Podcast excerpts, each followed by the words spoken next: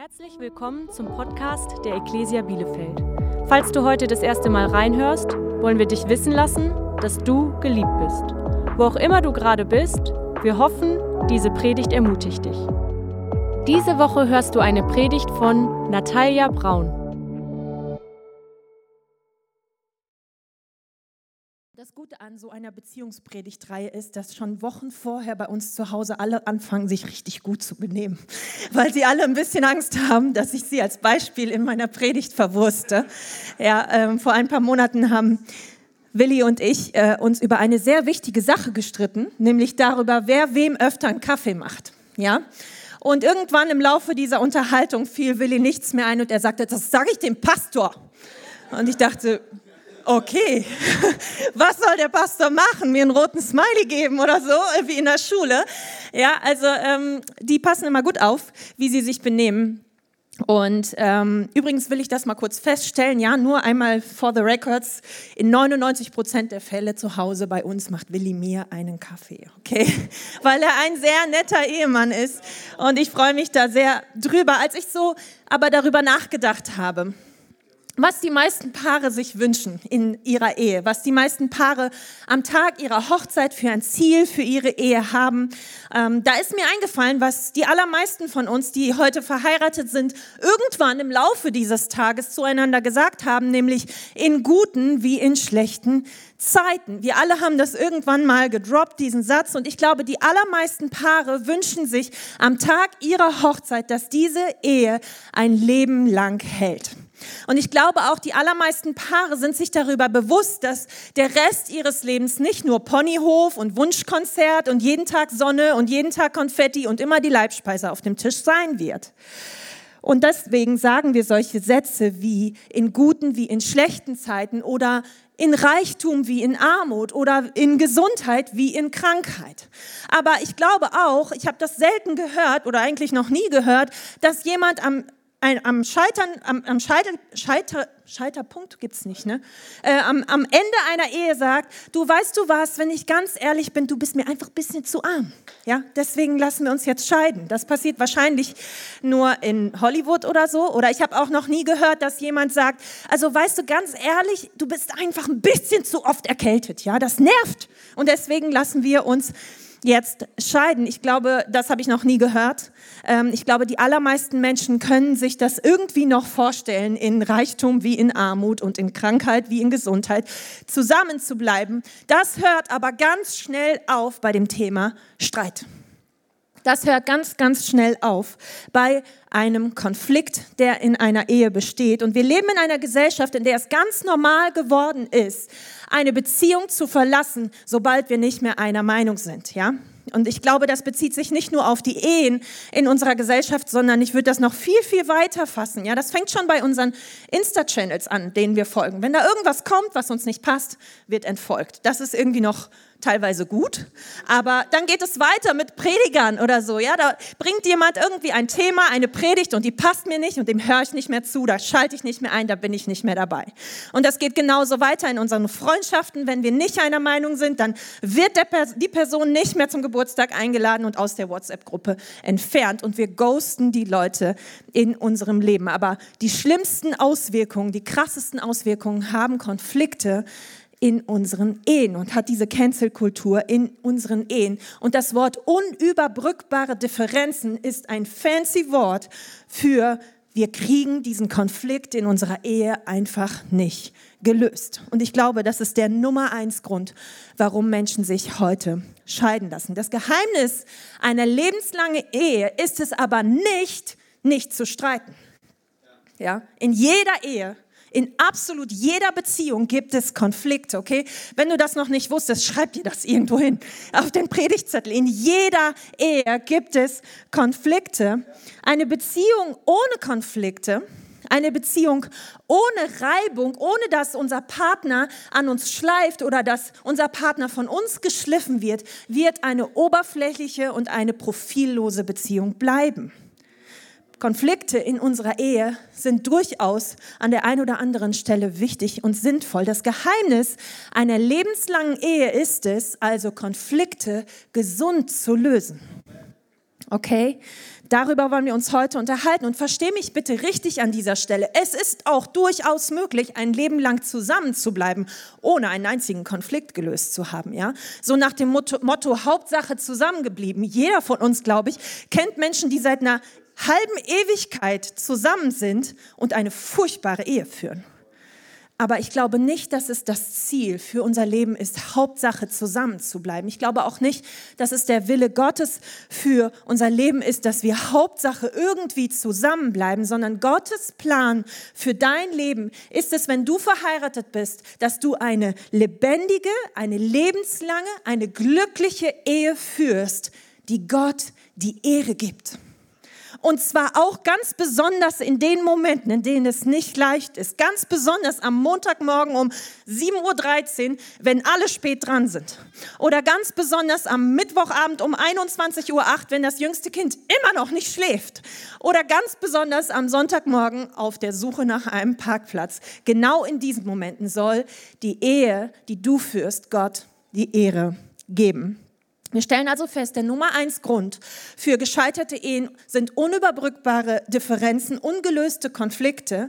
Und in der Folge davon passieren so schreckliche Dinge wie Ehebruch, wie Entfremdung, wie Verletzung, wie Einsamkeit in der Ehe und wie Bitterkeit und Hass. Unüberbrückbare Differenzen sind also eine ganz, ganz große Gefahr für unsere Ehen. Und was wir brauchen, ist die Fähigkeit, Konflikte gesund zu lösen. Und jetzt hätte diese Predigt an dieser Stelle das große Potenzial zu einer Art Selbsthilfepredigt zu verkommen. Ja, irgendwie so die sieben Methoden gesunder Konfliktlösung. Aber ich glaube nicht, dass wir dazu berufen sind, Selbsthilfe anzuwenden. Ich glaube nicht, dass es Selbsthilfe ist, die uns verändern wird. Weil Selbsthilfe kann die Welt auch. Und die Welt versucht uns die ganze Zeit einzureden, dass es unüberbrückbare Differenzen gibt dass es Momente gibt, wo es absolut Sinn macht, sich zu trennen und sich scheiden zu lassen, weil sie die transformierende Kraft des Heiligen Geistes nicht kennt und weil sie die Hoffnung, Hoffnung nicht kennt, die es nur bei Jesus Christus gibt und die nur Jesus Christus in unsere Beziehungen hineintragen kann. Aber Gott sagt uns, dass wir anders sein sollen. Und das kannst du nachlesen in Römer 12, Vers 2. Da sagt, heißt es, richtet euch nicht länger nach den Maßstäben dieser Welt, sondern lernt in einer neuen Weise zu denken, damit ihr verändert werdet und beurteilen könnt, ob etwas Gottes Wille ist, ob es gut ist, ob Gott Freude daran hat und ob es vollkommen ist. Okay? Gott möchte also von uns, dass wir lernen, Konflikte nicht so zu lösen, wie die Welt sie löst, sondern nach biblischen Prinzipien vorzugehen. Und zwar nicht nur in unseren Ehen. Wenn du heute hier sitzt und du bist Single und du denkst, ah, kann ich direkt wieder abschalten, tu das bitte nicht, weil ich bin überzeugt davon, dass auch du extrem wichtige Beziehungen in deinem Leben hast, die großes Potenzial haben zu scheitern, weil sie Konflikten ausgesetzt sind. Wir alle sind dazu berufen, Konflikte nach biblischen Prinzipien zu lösen. Und das Erste, was wir tun können, wenn wir in unseren Beziehungen Konflikte erleben, ist diesen Vers, den ich eben aus Römer vorgelesen habe, mal ernst zu nehmen und auf unser Leben anzuwenden. Und darüber wollen wir uns heute unterhalten, über gesunde Konfliktlösung. Und der erste Punkt, den ich dir da geben möchte, ist, fang bei dir selbst an und frag den Heiligen Geist. Fang bei dir selbst an und frag den Heiligen Geist. Und das Erste, was du den Heiligen Geist fragen kannst, ist, was sehe ich nicht, was du siehst? Was sehe ich nicht, was du siehst? Weißt du, ich habe das schon so oft erlebt, dass Streit einfach aufgrund von fehlender Information oder einfach aufgrund von falschen Annahmen zu einer riesigen Sache geworden ist und das hätte gar nicht sein müssen. Und wir sind dazu berufen, den Heiligen Geist in unserem Leben zu aktivieren und ihn zu fragen, was sehe ich nicht, denn da ist ganz sicher eine ganze Menge, was du siehst, hilf mir und öffne mir die Augen. Und die Bibel macht uns dazu ein großartiges Versprechen in Jakobus 1, Vers 5. Da heißt es nämlich, wenn jemand unter euch Weisheit braucht, weil er wissen will, wie er nach Gottes Willen handeln soll, dann kann er Gott einfach darum bitten. Und Gott, der gerne hilft, wird ihm bestimmt antworten, ohne ihm Vorwürfe zu machen. Das ist so eine krasse Zusage Gottes. Ich lese da keine Bedingungen. Ja, du kannst immer zu Gott kommen und du kannst ihn immer um Weisheit bitten und er wird dir 100%ig antworten und dir Weisheit in deinen Beziehungen schenken. Das ist eine extrem starke Zusage im Wort Gottes, die wir da bekommen haben. Aber du wirst dich vielleicht über das Ziel dieser Weisheit wundern. Denn das Ziel dieser Weisheit ist es nicht, Recht zu haben, sondern diese Weisheit, die Gott uns schenkt, hat ein anderes Ziel und davon lesen wir in Jakobus 3. Da heißt es, aber die Weisheit, die von Gott kommt, ist vor allem rein. Sie sucht den Frieden, ist freundlich und bereit nachzugeben. Sie zeichnet sich durch Barmherzigkeit und gute Taten aus. Sie ist unparteiisch und immer aufrichtig. Dein Ziel in einem Konflikt ist es nicht, Recht zu haben. Dein Ziel in einem Konflikt ist es, Frieden zu bekommen. Und zwar Frieden auf beiden Seiten. Ja? Und damit ist nicht gemeint, dass wir uns in unseren Ehen hinsetzen und jetzt einen ganzen Abend lang darüber auskotzen, was unser Partner die letzten drei Jahre alles falsch gemacht hat. Und ganz ehrlich, danach geht es mir viel besser. Es ist so großartig befreit, mal alles rauszulassen, was mich an meinem Partner stört. Ja, wer von euch kennt das? Wer von euch hat diese eskalativen Abende erlebt? Das Problem dabei ist, das ist eine Win-Lose-Lösung. Ja, also dir geht's danach richtig super, dir geht's viel besser danach und dein Partner sitzt da völlig verstört und denkt, ach du meine Güte, so schlimm? Wie soll das jemals wieder gut werden? Aber die Bibel fordert uns auf, da nicht stehen zu bleiben, sondern die Bibel fordert uns auf, nach Win-Win-Lösungen zu suchen, nach Lösungen, wo auf beiden Seiten Frieden entsteht. Die Bibel fordert uns zu, dazu auf. Und das Zweite, was wir den Heiligen Geist deshalb fragen sollten, ist, was muss ich bei mir verändern? Was muss ich bei mir verändern? Wer von euch ist heute hier und weiß spontan eine Sache, an der sein Partner arbeiten sollte. Das werden super Gespräche heute Nachmittag. Gern geschehen.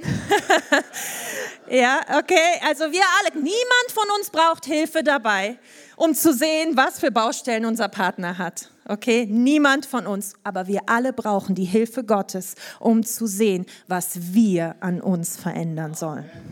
Okay, deswegen aktiviere auch hier die Hilfe des Heiligen Geistes und frag ihn, was muss ich bei mir verändern? Und Jesus, er ist da sehr, sehr deutlich geworden in Matthäus 7. Er sagt, du Heuchler, entferne zuerst den Balken aus deinem Auge, dann kannst du klar sehen, um auch den kleinen Splitter aus dem Auge deines Nächsten zu entfernen. Gesunde Konfliktlösung startet mit Veränderung in uns. Und das Dritte, was du den Heiligen Geist fragen kannst, ist, was ist dein Wille für diese Situation?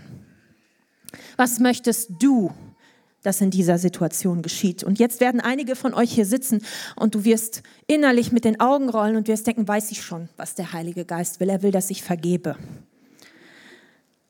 Und wenn das so ist und wenn du innerlich mit den Augen gerollt hast, dann könnte das damit zusammenhängen, weil da einige Missverständnisse über das Thema Vergebung in deinem Kopf rumschwirren. Und deshalb, weil ich das so wichtig finde, gehen wir da mal kurz rein und ich möchte mit dir über drei Missverständnisse sprechen, die über das Thema Vergebung vielleicht in deinem Kopf entstanden sind. Und das erste Missverständnis, was ganz häufig auftritt, ist, du denkst fälschlicherweise, Vergebung ist ein Gefühl und ein Moment statt eine Entscheidung und ein Prozess.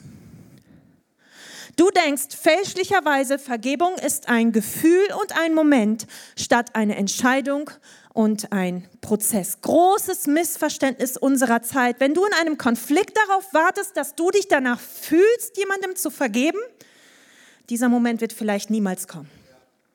Oder wenn du in einem Konflikt darauf wartest, dass der andere sich endlich richtig entschuldigt. Ja, wir kennen das so von unseren Kindern, die dann ankommen und sagen, Entschuldigung, ja, lassen wir nicht gelten. Das ist, das sieht nicht richtig aus. Das muss, der andere muss irgendwie leiden, ja. Es muss mindestens der Blick gesenkt werden, besser noch ein paar Tränchen. Dann können wir eine Entschuldigung wirklich annehmen. Aber du musst eine extrem wichtige Sache in diesem Moment verstehen. Vergebung ist völlig unabhängig von dem Verhalten des anderen. Vergebung ist völlig unabhängig von dem Verhalten des anderen. Für Vergebung braucht es nur eine Person. Für Versöhnung braucht es zwei Personen. Für Vergebung braucht es nur eine Person. Und jetzt sitzt du hier vielleicht und denkst, hey, was ist der Unterschied? Was ist der Unterschied zwischen Vergebung und Versöhnung? Vergebung ist dein Ausdruck des Vertrauens gegenüber Gott.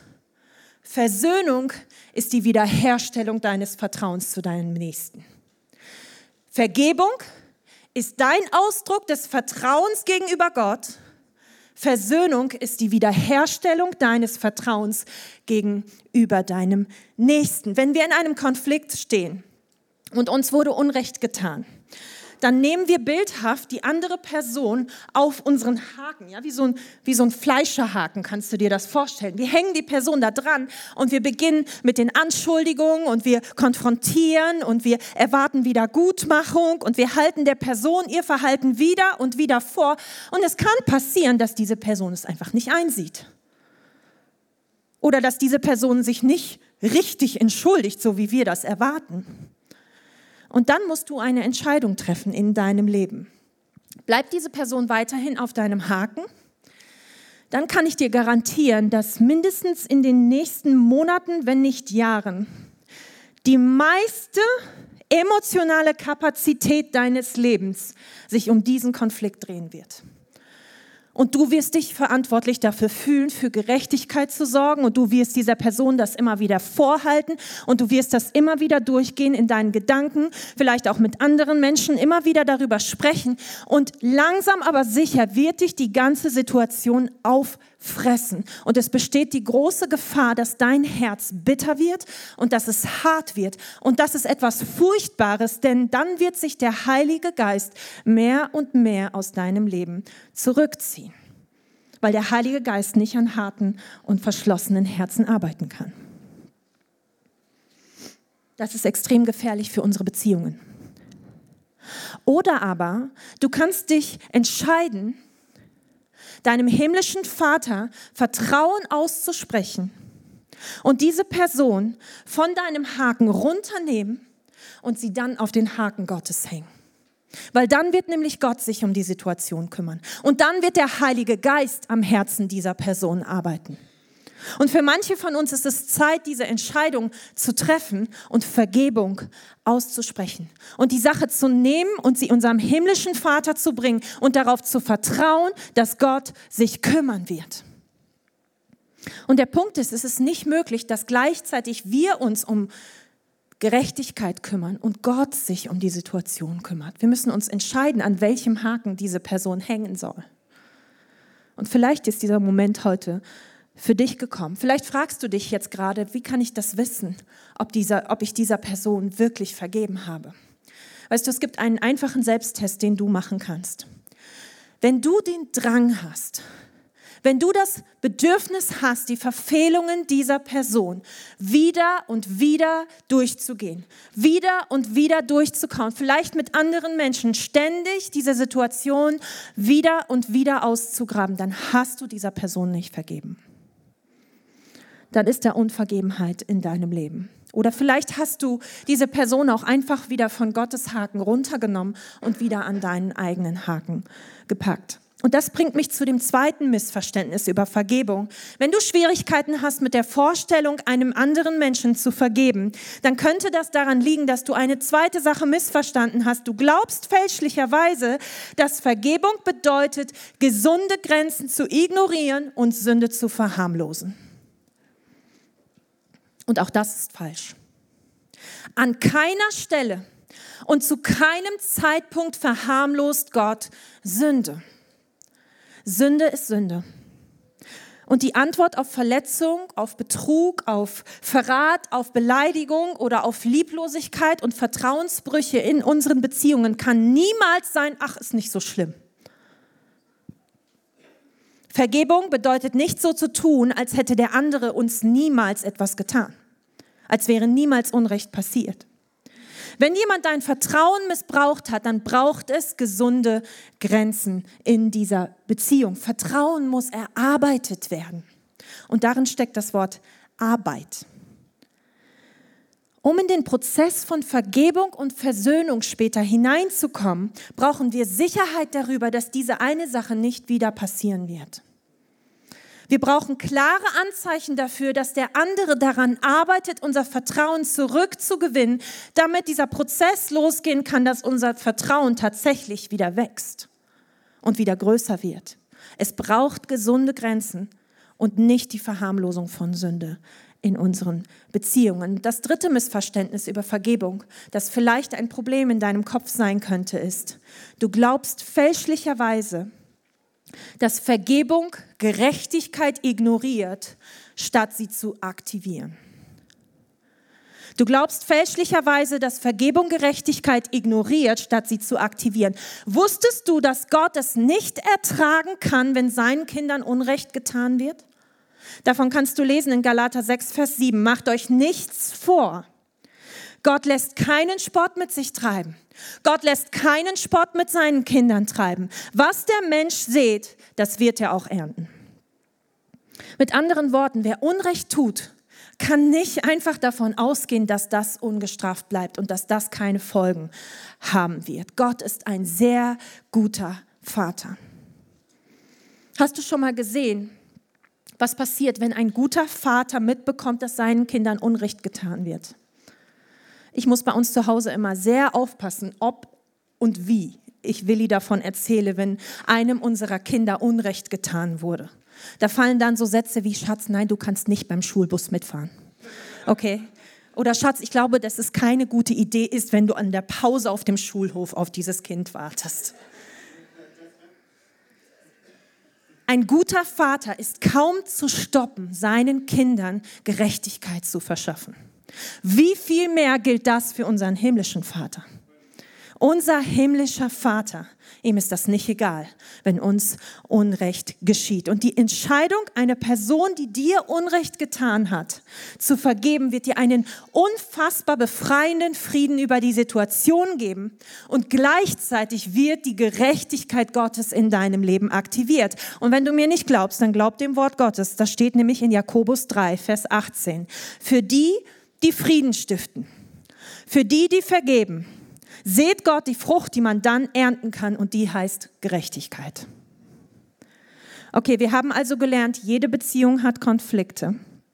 Ungelöste Konflikte sind eine große Gefahr für unsere Beziehungen. Gott fordert uns heraus, dass wir den biblischen Weg wählen, um unsere Konflikte anzugehen und dass wir in diesen Konflikten den ersten Schritt gehen, nämlich bei uns selbst anfangen.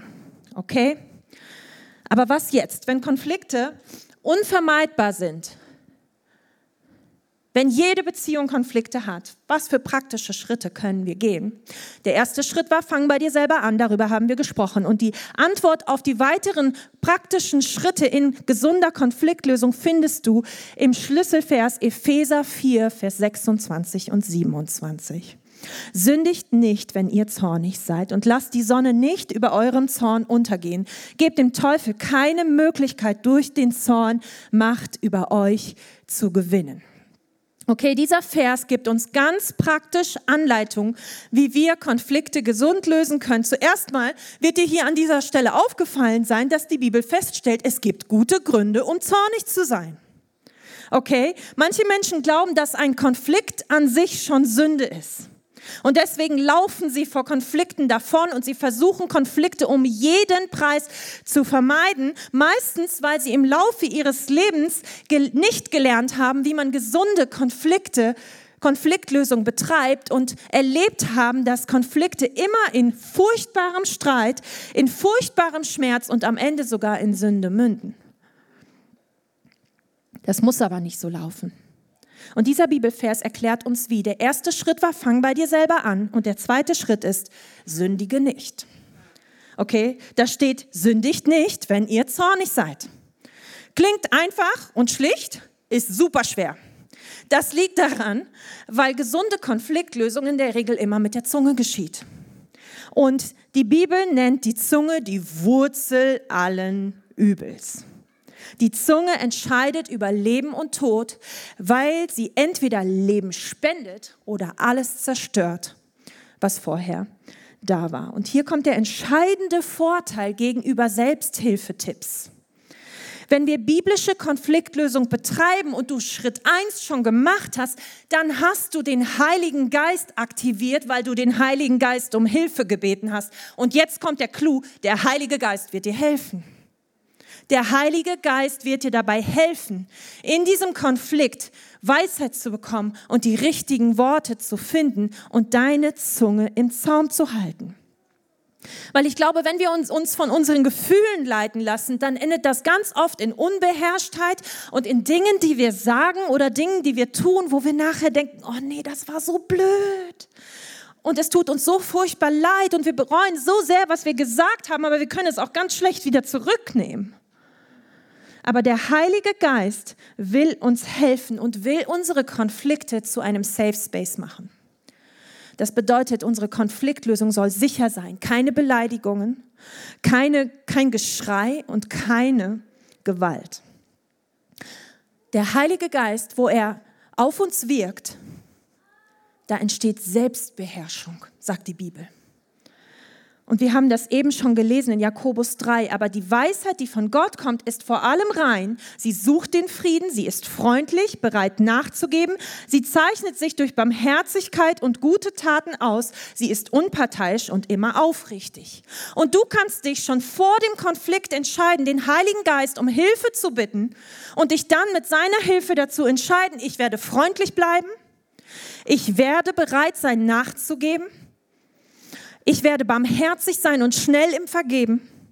Ich werde danach suchen, wo ich meinen Partner segnen und ihm etwas Gutes tun kann. Und ich werde fair bleiben.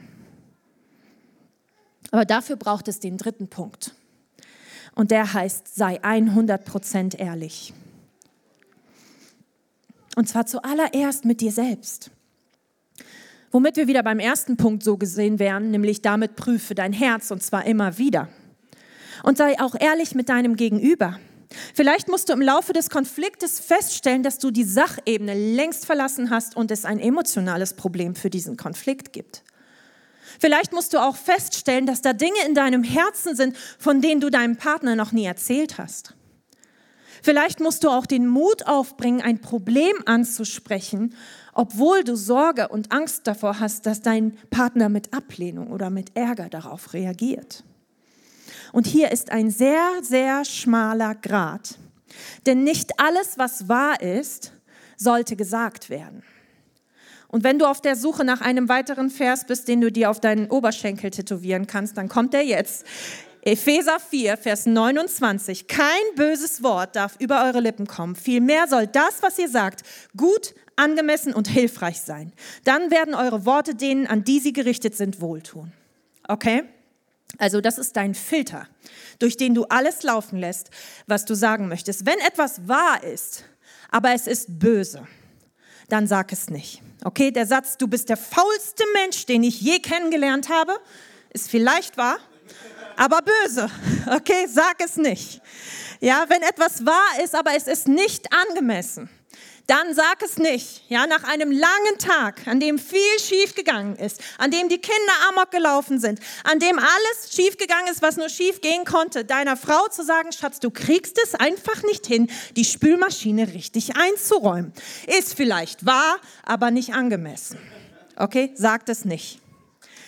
Und wenn etwas wahr ist, aber es ist nicht hilfreich, dann sag es nicht. Der Satz, du bist wie deine Mutter sollte niemals, niemals über deine Lippen kommen, okay? Sonst wirst du ganz schnell feststellen, wie wenig hilfreich dieser Satz in einem Konflikt ist, okay? Also sei 100% ehrlich, aber durch den Filter von Epheser 4, Vers 29. Und dann sagt uns Epheser 4, sündigt nicht, wenn ihr zornig seid und lasst die Sonne nicht untergehen über euren Zorn. Mit anderen Worten, laufe nicht vor Konflikten weg, sondern laufe zu Konflikten hin. Laufe nicht vor Konflikten weg, sondern laufe zu ihnen hin. Die Bibel sagt, kümmere dich sofort. Und ich habe das eben schon gesagt, manche Menschen haben so diese Tendenz in ihrem Leben vor Konflikten wegzulaufen, aber die Bibel sagt, Konflikte kannst du nicht ignorieren. Ja, Konflikte sind so wie ein kleines Feuer. Das in deiner Küche ausbricht, ja? Es ist keine gute Idee, sich einfach umzudrehen und weiter seelenruhig die Spülmaschine einzuräumen und dieses kleine Feuer zu ignorieren, weil dann wird es gar nicht lange dauern und dieses kleine Feuer wird nicht klein bleiben und irgendwann bleibt es dir nur noch übrig, den Notruf anzurufen und das Haus schleunigst zu verlassen, denn dieses kleine Feuer ist zu einem riesigen Hausbrand geworden. Was ich dir damit sagen will, ist, warte nicht so lange. Kümmer dich sofort um diesen Konflikt. Und ich glaube, dass sehr viel Ehetherapie und sehr viel Seelsorge nicht nötig wären, wenn wir Konflikte rechtzeitig, frühzeitig angehen, solange sie noch klein sind und gut gelöst werden können. Jetzt ist es aber so, dass ich ganz viele Menschen kenne, die diesen Vers absolut wörtlich und buchstäblich nehmen und meinen, sie müssten nächtelang diskutieren. Oder es gibt diesen bescheuerten Witz, ja, wenn wir gestritten haben, lassen wir das Licht an. Warum? Weil die Sonne nicht untergehen soll über unserem Zorn. Total dumm. Ich glaube, es gibt schon gesunde und gute Ideen und Zeitpunkte für gesunde Konfliktlösung. Gesunde Konfliktlösung geschieht immer hinter verschlossenen Türen. Bitte, bitte, bitte fang einen Streit mit deinem Partner nicht in der Öffentlichkeit an. Das ist definitiv eine lose, lose, lose, lose, lose, lose, lose Lösung für alle. Du siehst nicht gut aus, dein Partner sieht nicht gut aus und alle anderen im, im Raum erleben einen furchtbaren Cringe-Moment. Gesunde Konfliktlösung funktioniert nicht, wenn die Kinder schreien. Das reicht an emotionalem Stress. Kümmert euch erst um die Kinder. Und danach findet ein Moment, um über den Konflikt zu sprechen. Gesunde Konfliktlösung klappt auch nicht gut, wenn man übermüdet, hungrig oder aufgeregt ist. Ignoriere den seelischen Zustand von dir und deinem Partner nicht. Und kümmere dich danach um gesunde Konfliktlösung. Gesunde Konfliktlösung wird sehr schwierig unter Zeitdruck. Und gesunde Konfliktlösung ist sehr schwierig über einem Berg dreckigem Geschirr. Deswegen kümmert euch erst um die offensichtlich dringende Arbeit und dann setzt euch hin und redet über euren Konflikt. Aber lauft nicht vor den Konflikten weg, sondern kümmert dich sofort darum. Aber es gibt eine Ausnahme. Eine wichtige Ausnahme und ich finde es wichtig, sie zu erwähnen an dieser Stelle. Du solltest niemals vor Konflikten weglaufen. Es sei denn, und das ist wichtig, es sei denn, du bist in Gefahr. Wenn du dich in einem Konflikt befindest und es besteht die Gefahr für dich, weil dein Partner gewalttätig wird oder weil du missbraucht oder verletzt worden bist, dann lauf und hol dir Hilfe von außen. Das ist die einzige Ausnahme. Und ich finde es so wichtig, das zu erwähnen, weil heute noch, immer noch furchtbare Dinge in Ehen geschehen. Und deswegen will ich dir das heute zusprechen. Das ist der Moment, wo du laufen solltest und wo du Hilfe von außen brauchst. In einer normalen Situation ignorieren wir die Konflikte nicht und wir laufen nicht vor ihnen weg. Das ist die einzige Ausnahme. Und das fünfte, was wir aus Epheser 4 lernen, ist, gebt dem Teufel keine Möglichkeit, durch den Zorn Macht über euch zu gewinnen. Mit anderen Worten, vergiss nicht, gegen wen du kämpfst.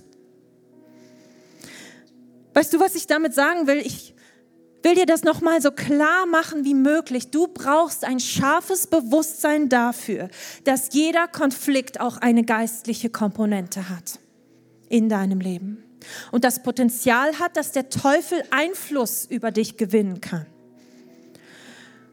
Wir haben darüber im November in der Predigtreihe die Handschrift Gottes in der Predigtfreiheit schon ganz ausführlich gesprochen. Wenn da jetzt gar nichts bei dir klingelt, dann geh heute Nachmittag da nochmal hin und hör nochmal rein. Aber die Bibel macht daraus kein Geheimnis. In Epheser 6, Vers 12 können wir lesen, denn wir kämpfen nicht gegen Menschen aus Fleisch und Blut, sondern gegen die bösen Mächte und Gewalten der unsichtbaren Welt, gegen jene Mächte der Finsternis, die diese Welt beherrschen und gegen die bösen Geister in der Himmelswelt. Und du musst an dieser Stelle verstehen, der einfachste Weg für den Feind, dich deiner Berufung zu berauben, deiner Ehe die Power, die eigentlich darin steckt, zu nehmen und dein Leben furchtbar zu machen und im schlimmsten Fall sogar deine Gebete wirkungslos zu machen, ist es ständigen Streit in deine Ehe zu sehen. Wir kämpfen aber niemals gegen Menschen. Unsere Konfliktlösung braucht geistliche Hilfe. Wir brauchen übernatürliche Weisheit vom Heiligen Geist. Wir brauchen Leitung und Überführung durch den Heiligen Geist. Und manchmal brauchen wir geistliche Kampfführung in unserer Ehe. Und wenn du merkst, dass ein Konflikt in deiner Ehe hitzig wird, dass ihr euch anfangt im Kreis zu drehen und es wirklich schwierig ist, eine Lösung zu finden, dass die Fronten sich verhärten und dass eure Konflikte manchmal ein sehr interessantes Timing haben, immer vor der Kleingruppe oder immer vor dem Gottesdienst oder immer vor dem ersten Mittwoch. Möglicherweise ist der Konflikt ein Angriff des Feindes. Und in dieser Atmosphäre seid ihr dem Feind nicht machtlos ausgeliefert. Was dann hilft, ist ein Gebet in dem Bewusstsein, dass der Heilige Geist die Atmosphäre eines Raumes verändern kann. Wir können den bösen Mächten der geistlichen Welt befehlen zu fliehen, weil wir in Jesus die Autorität und die Vollmacht dazu haben. Ein Konflikt ist keine Naturkatastrophe, die über dich hereinbricht. Du kannst einen Konflikt jedes Mal pausieren und dich entscheiden, mit deinem Partner zu beten. Und den Heiligen Geist in die Situation einladen und ihn bitten, euch mit seiner Gegenwart neu zu füllen. Und ihn bitten, eure Herzen neu füreinander zu öffnen und euch einander wieder zuzuwenden. In Römer 12, Vers 21 heißt es, lass dich nicht vom Bösen überwinden, sondern überwinde das Böse durch das Gute. Und weißt du, was dann passieren kann? Wenn du anfängst, diese biblischen Prinzipien auf deine Ehe und auf deine wichtigen Beziehungen anzuwenden und gesunde Konfliktlösung zu üben, ein gesund ausgetragener Konflikt kann etwas Wunderschönes in deinen Beziehungen machen. Am Ende entsteht eine tiefere Einheit. Ein durchgestandener Konflikt wird für ein tieferes Vertrauen sorgen. Wer eine Krise gut überstanden hat, der kann mit großer Zuversicht in die nächste Krise oder in die Zukunft schauen. Wenn er in einem Konflikt gelernt hat, was dem Partner wirklich wichtig ist, dann kann er viel liebevoller und mit großer Achtsamkeit seinem Partner neu begegnen. Wer erlebt hat, dass Gott in einem Konflikt dazugekommen ist und der Heilige Geist übernatürlich gewirkt hat und Dinge, die ausweglos ausgesehen haben, völlig verändert wurden in seiner Gegenwart, der verliert jegliche Angst vor der Zukunft. Weil er weiß, dass er weiß, dass er weiß, dass er nicht allein ist und dass Gott helfen wird. Solche Ehen sind tief gegründet in der Beziehung zu Jesus. Und solche Ehen sind großartig vorbereitet auf die Stürme, die in unserem Leben kommen werden. Und sie erfüllen ihre Bestimmung. Solche Ehen lieben Jesus von ganzem Herzen. Sie folgen ihm radikal nach und sie bringen ihm die Ehre. Und vielleicht bist du heute Morgen hier und der Feind hat es fast geschafft, dir einzureden und dich davon zu überzeugen, dass es für deine Ehe keine Hoffnung mehr gibt. Vielleicht hat er dir eingeflüstert, dass eure Differenzen wirklich unüberbrückbar sind. Der Konflikt in eurer Ehe nicht lösbar ist. Dass dein Partner sich niemals verändern wird. Oder dass du dich niemals verändern wirst. Und ich zitiere an dieser Stelle mal Jesus. Der Teufel ist ein elender Lügner. Und ich will das neu in dein Leben hineinsprechen was Jesus uns versprochen hat in Epheser 3, Vers 20. Durch die mächtige Kraft, die in uns wirkt, kann Gott unendlich viel mehr tun, als wir je bitten oder auch nur hoffen würden. Und er wird es tun. Er wird das tun, was nur er tun kann. Aktiviere den Heiligen Geist in deinen Konflikten und lass dir helfen. Und ich möchte jetzt an dieser Stelle für uns als Kirche beten, für die wichtigen Beziehungen und für die Ehen in unserer Kirche. Und ich lade dich ein, in eine Haltung des Gebets zu kommen. Und Heiliger Geist, ich möchte dich einladen, dass deine Gegenwart jede einzelne Ehe, jede einzelne wichtige Freundschaft und wichtige Beziehung in unserer Kirche erfüllt. Wir strecken uns aus nach deiner Weisheit. Wir strecken uns aus danach zu erkennen, was du willst. zu erkennen, was wir ändern sollen in unseren Ehen. Ich bete das aus, dass der Feind weichen muss in deinem wunderbaren Namen, dass all seine Lügen heute ein Ende finden, sie entlarvt werden und stattdessen ersetzt werden mit der Wahrheit Gottes, dass du unendlich viel mehr tun kannst, als wir erbitten oder uns vorstellen können.